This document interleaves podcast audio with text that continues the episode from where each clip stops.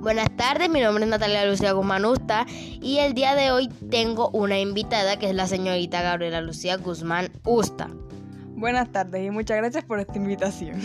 Buenas tardes. Yo le quiero preguntar que si de dónde viene usted, de dónde es. Yo soy de Cartagena. Muy bien. ¿Y en qué colegio estudia?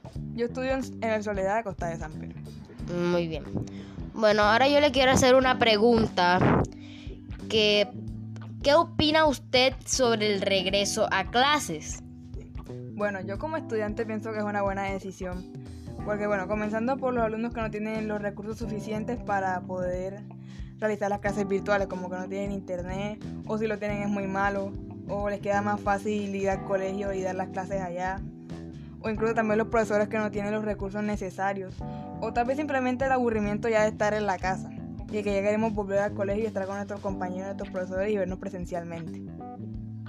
Muy bien, muchas gracias.